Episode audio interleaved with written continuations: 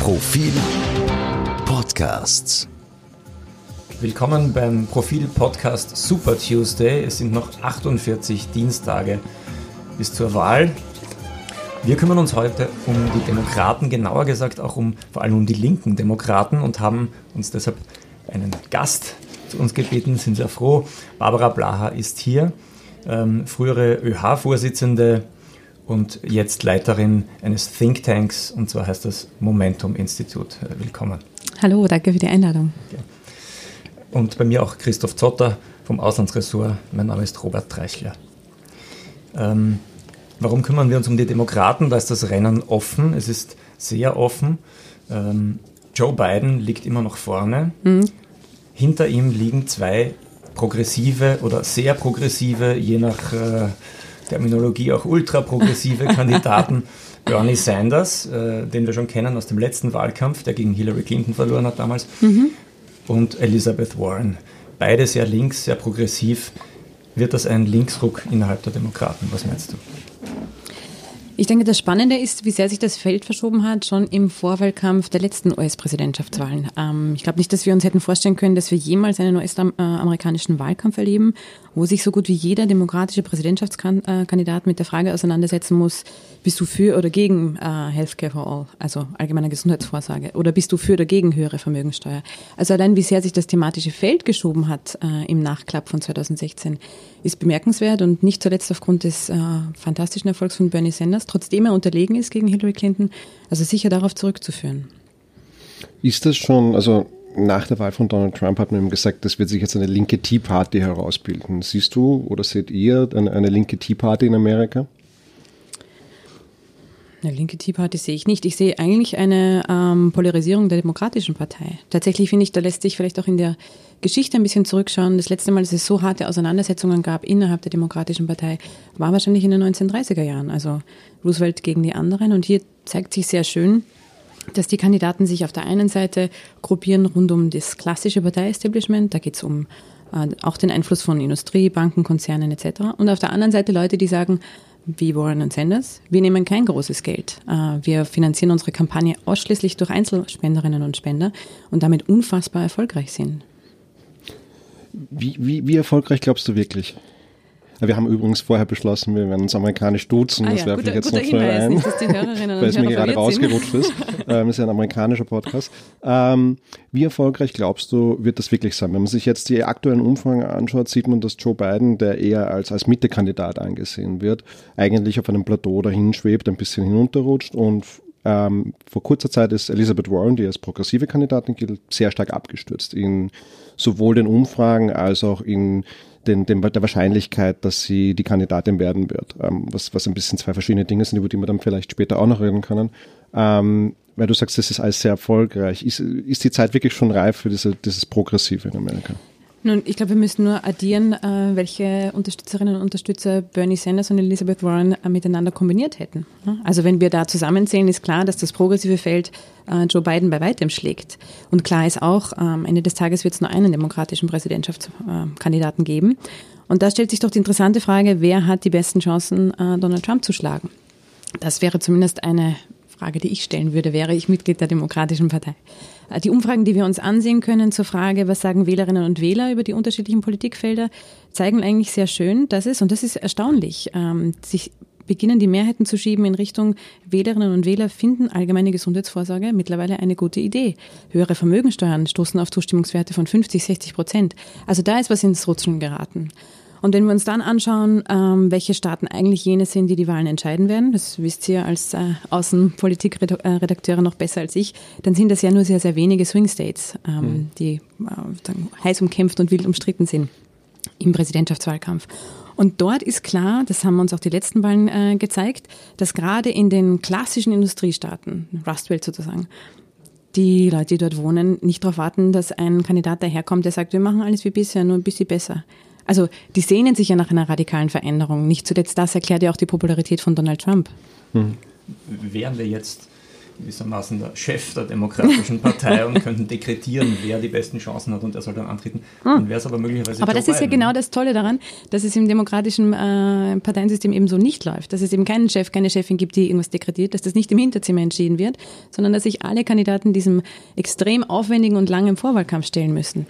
Ähm, das wäre etwas, das durchaus auch für europäische Parteien mal zu überlegen wäre. Wie, äh, was macht es auch mit einer Partei, wenn man sich sozusagen ähm, in der inhaltlichen Auseinandersetzung auch beweisen muss und eben nicht nur im Hinterzimmer ausgemauschelt wird? Die SPD hat es gerade versucht. ähm, Wir werden sehen, wie das Experiment läuft. Aber, aber meine Frage bleibt aufrecht. Für wen würde das sprechen? Wer hätte denn die besten Chancen gegen Trump? Im Moment sieht es so aus, als hätte Biden die besten Chancen.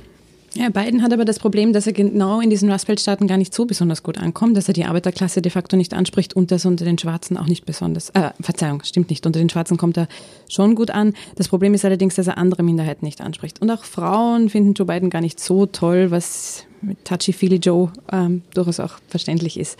Ich denke, dass Bernie Sanders tatsächlich gute Chancen hätte, Donald Trump äh, zu schlagen, weil es schafft, eine breite Allianz an ethnischen Minderheiten, Frauen, Arbeiterklasse ähm, zusammenzuspannen.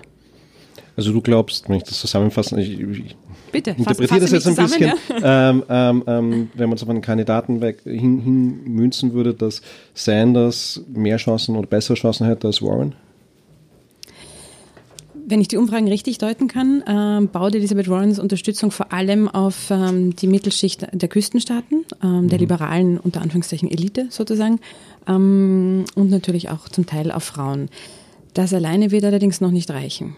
Und Bernie Sanders wird es auch nicht schaffen, wenn er es nicht hinkriegt, äh, dass ihn auch Schwarze als äh, wählbaren Kandidaten wahrnehmen. Da, da, hat er noch Aufholbedarf, muss man klar sagen. Ich glaube persönlich, dass, ja. es, dass es schwierig sein wird, diese beiden Kandidaten Sanders und Warren in eine Figur zu schmelzen. Weil du am Anfang erwähnt hast, wenn man die beiden Umfragewerte zusammenzählen würde, wären die Frontrunner ich befürchte nur, dass das so einfach nicht, nicht gehen wird. Ich meine, was wäre eure Meinung? Glaubt man das? Glaubt ihr, dass man, wenn Warum einer von den beiden Progressiven aussteigt, dass der andere einfach die, die, diese Werte übernehmen kann? Nein, nicht zu 100 Prozent. Das sicher mhm. nicht. Da gibt es auch dann Enttäuschung und Zurückzug etc. Also zu 100 Prozent sicher nicht. Aber wenn wir uns das inhaltliche Feld anschauen, dann sind die Positionen von Warren und Sanders ja über weite Strecken äh, recht ähnlich. Da gibt es Unterschiede in der Frage von, wie wollen wir es finanzieren? Da gibt es Unterschiede in der Frage von, naja, also ab wie viel Millionen Euro ist man so reich, dass man sein Vermögen besteuert bekommt? Da gibt es natürlich Unterschiede. Aber sozusagen das große Programm, das beide vorliegen, ist ziemlich vergleichbar. Mhm.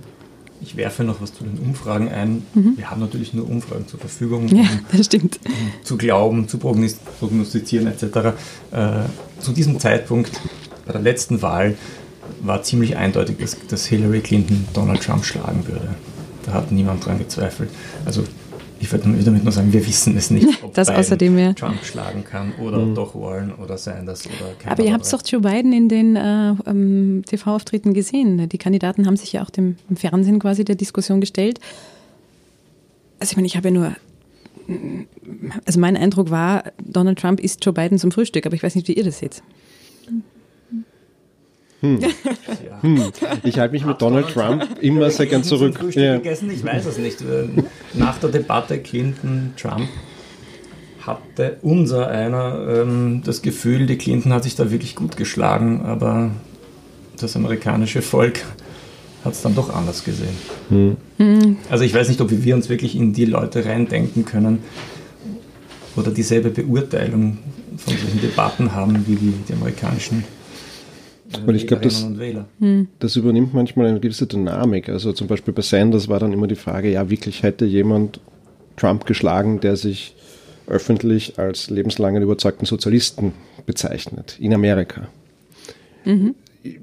Ich kann es jetzt nur aus persönlicher Erfahrung berichten. Ich war einmal in, West Virginia in, in, in Kohleabbaugebieten, habe dann eine Reportage geschrieben und dafür recherchiert. Wenn man mit den Leuten dort spricht und sagt, wollt ihr einen Sozialisten von der Ostküste, der in Vermont ähm, der quasi ein Bürgermeister war und Zeit seines Lebens lang quasi diese, diese Meinung vertreten haben, sagen alle, sie sind froh, dass der so ehrlich ist und wenigstens sagt, dass er Sozialist ist, aber wählen nie im Leben. Ähm, aber das, das, führt uns auch zur Frage, wie links sind die eigentlich? Also wenn man jetzt so Wer jetzt? Die, die Wählerinnen oder die, die progressiven Kandidaten? Kandidaten mhm. Sanders, Warren. Mhm. Wenn man die wichtigsten Punkte zusammenfasst, die wollen die Abschaffung der Studiengebühren, die wollen eine, Gesundheits eine verpflichtende Gesundheitsversicherung für alle mhm. und äh, die Reichen stärker besteuern. Das würde jetzt in Europa niemanden umwerfen, dass es so schrecklich äh, links sei. Tatsächlich ist das aber in den USA anders. Nein, tatsächlich ist ja, wenn, weil du gesagt hast, der Bernie Sanders ist ein bekennender Sozialist und das schon seit immer. Das, was US-Amerikaner unter demokratischem Sozialismus verstehen, würden wir klassisch unter Sozialdemokratie der alten Schule, glaube ich, zusammenfassen, äh, mhm. wenn man es auf, auf diese Formel bringen möchte. Ich denke, ein wesentlicher Unterschied zur Sozialdemokratie der alten Schule besteht aber schon, und das sind äh, alle Proposals, also Vorschläge, die sie haben im Kontext des Green New Deals. Das ist weit radikaler als alles, was die Sozialdemokratie in Europa, nicht nur in Österreich, sondern in ganz Europa bisher zusammengebracht hat. Also die Frage von, wie, wie begegnen wir der Klimakatastrophe, das ist eine, die die offensiv stellen. Und da sind wir noch ein bisschen im Dornröschenschlaf, wäre meine These. Mhm. Allerdings der, der, Green New Deal, es gibt ja verschiedene Green New Deals und den besonders progressiven, den haben sie jetzt nicht hundertprozentig zu ihrem Programm gemacht. Bernie Sanders schon. Der hat ja auch das äh, mit AOC gemeinsam, also mit Alexandria Ocasio-Cortez gemeinsam vorgestellt äh, vor einigen Monaten und versucht da eine Bill auch entsprechend durchzubringen im äh, Kongress. Also da gibt es schon einen konkreten Plan. Ähm, und ich finde, wenn ich jetzt zum Beispiel höre, am Herweg habe ich es gerade gehört, dass die Europäische Kommission gerade arbeitet am European Green Deal, äh, den sie am 11. Dezember vorstellen wollen dass dieser sozusagen diskursive Schwung schon auch wieder auf Europa übersetzt wird. Also da geht schon was weiter, angeschoben von, in dem Fall, den äh, demokratischen Präsidentschaftskandidaten. Aber auch das ist nicht dasselbe, oder? Der europäische Green Deal wird nicht dasselbe beinhalten wie der amerikanische. Nein, nein, nein. Also der, der amerikanische von Alexandria Ocasio-Cortez ist deutlich linker. Tatsächlich kenne ich den Entwurf der Europäischen Kommission noch nicht. Das, äh, was jetzt gelegt ist, äh, bewegt sich noch recht im Bereich der Überschriften. Aber dass wir als Europäische Kommission anfangen, darüber nachzudenken, was bedeutet die Klimakatastrophe für, für, für uns und wie sehr brauchen wir da einerseits Investitionen im Bereich Infrastruktur, Green Jobs, ähm, wie sehr geht es da um Besteuerung von äh, CO2-Emissionen das ist eine Debatte, die wird schon noch mit angeschoben von drüben. Ja, das schon. Dass es wahrscheinlich weit nicht so radikal wird wie das, was Bernie Sanders und Co. vorhaben, da, da stimme ich zu. Aber es ist ja mal ein erster Schritt, dass wir anfangen, darüber nachzudenken. Mhm. Üblicherweise hätte man ja angenommen, dass solche Dinge, wenn sie erfolgreich sind, wie zum Beispiel Kampf gegen Klimawandel, dass das dann auch die andere Seite, nämlich die Republikaner, mit beeinflusst. Davon kann man jetzt aber ausgehen, dass das nicht so sein wird. Ne? Naja, noch ist es nicht erfolgreich. Ne?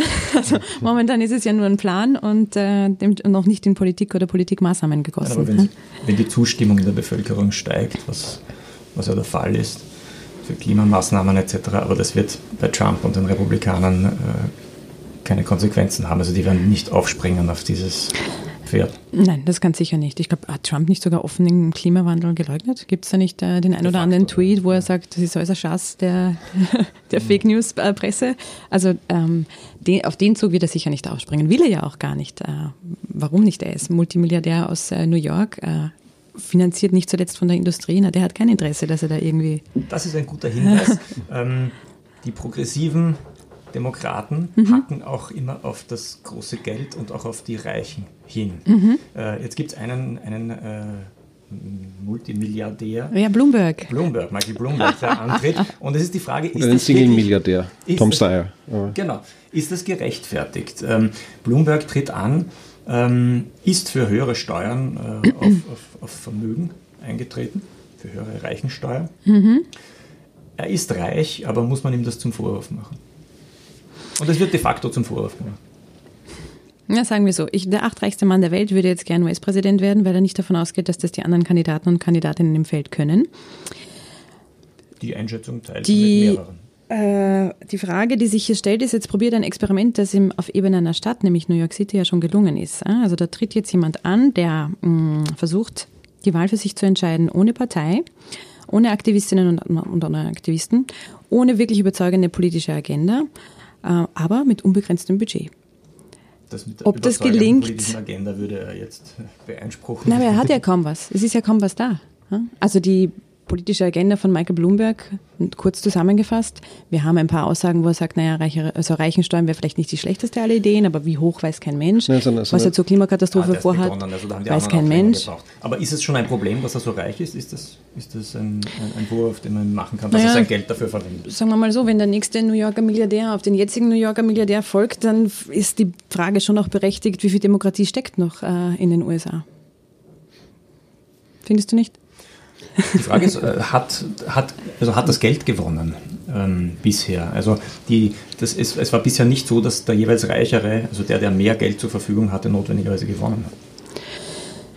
Mhm. Fakt ist allerdings, dass jene, die kein Geld haben, mal ganz sicher nicht gewonnen haben. Ich glaube, auf diese Formel kann man es zumindest bringen. Ja. Und die Frage ist ja auch, wie funktioniert die äh, Finanzierung der US-Wahlkämpfe generell? Und da denke ich, ist ein ganz großer Faktor, dass wir so Umgehungskonstruktionen der Parteienfinanzierung haben. Das nennt sich dann eben Super PACs. Das kann sich Bloomberg sparen. Das kann er sich sparen, da hat er selber sein Geld rein. Äh, das heißt, kann man sagen, na, ideal, dann ist er nur sich selbst gegenüber verantwortlich. Andererseits, kein anderer Kandidat im Feld hat neun äh, Milliarden Euro zur Verfügung in der Portokasse. Mhm.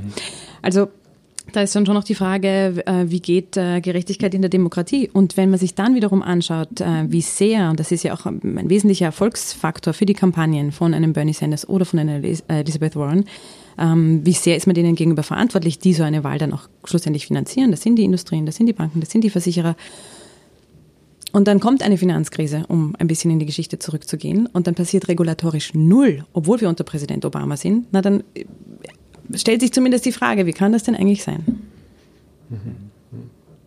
Weil du vorher angesprochen hast, dass Bloomberg keine politische Agenda hat, ähm, da könnte man auch einwenden, naja, er hat schon eine politische Agenda, er will garantieren, dass Trump nicht mehr Präsident wird, egal wie. Und er ist der Meinung, deswegen tritt er auch in den Wahlkampf ein, er ist der Meinung, dass keiner aus dem demokratischen Feld das jetzt im Moment zusammenbringen würde. Genau, Jeff Bezos, der Chef von Amazon und er haben sich das gemeinsam ausgedacht. Dass das ja, also äh, das, das ist zumindest mal die Idee. Aber die, die Frage ist, ist die Frage nicht, nicht, nicht doch auch berechtigt, ist unter den jetzigen Kandidaten jemand, der, der es wirklich schaffen würde, Trump zu schlagen? Also was an Bloomberg ähm, würde der konkret dich jetzt mehr überzeugen als von allen Kandidaten und Kandidatinnen, die jetzt im Feld stehen? Was kann der besser ja, oder mehr als alle anderen da drinnen? Bin jetzt er hat Glück kein Charisma, kein, er ist kein besonders guter Redner. Hm.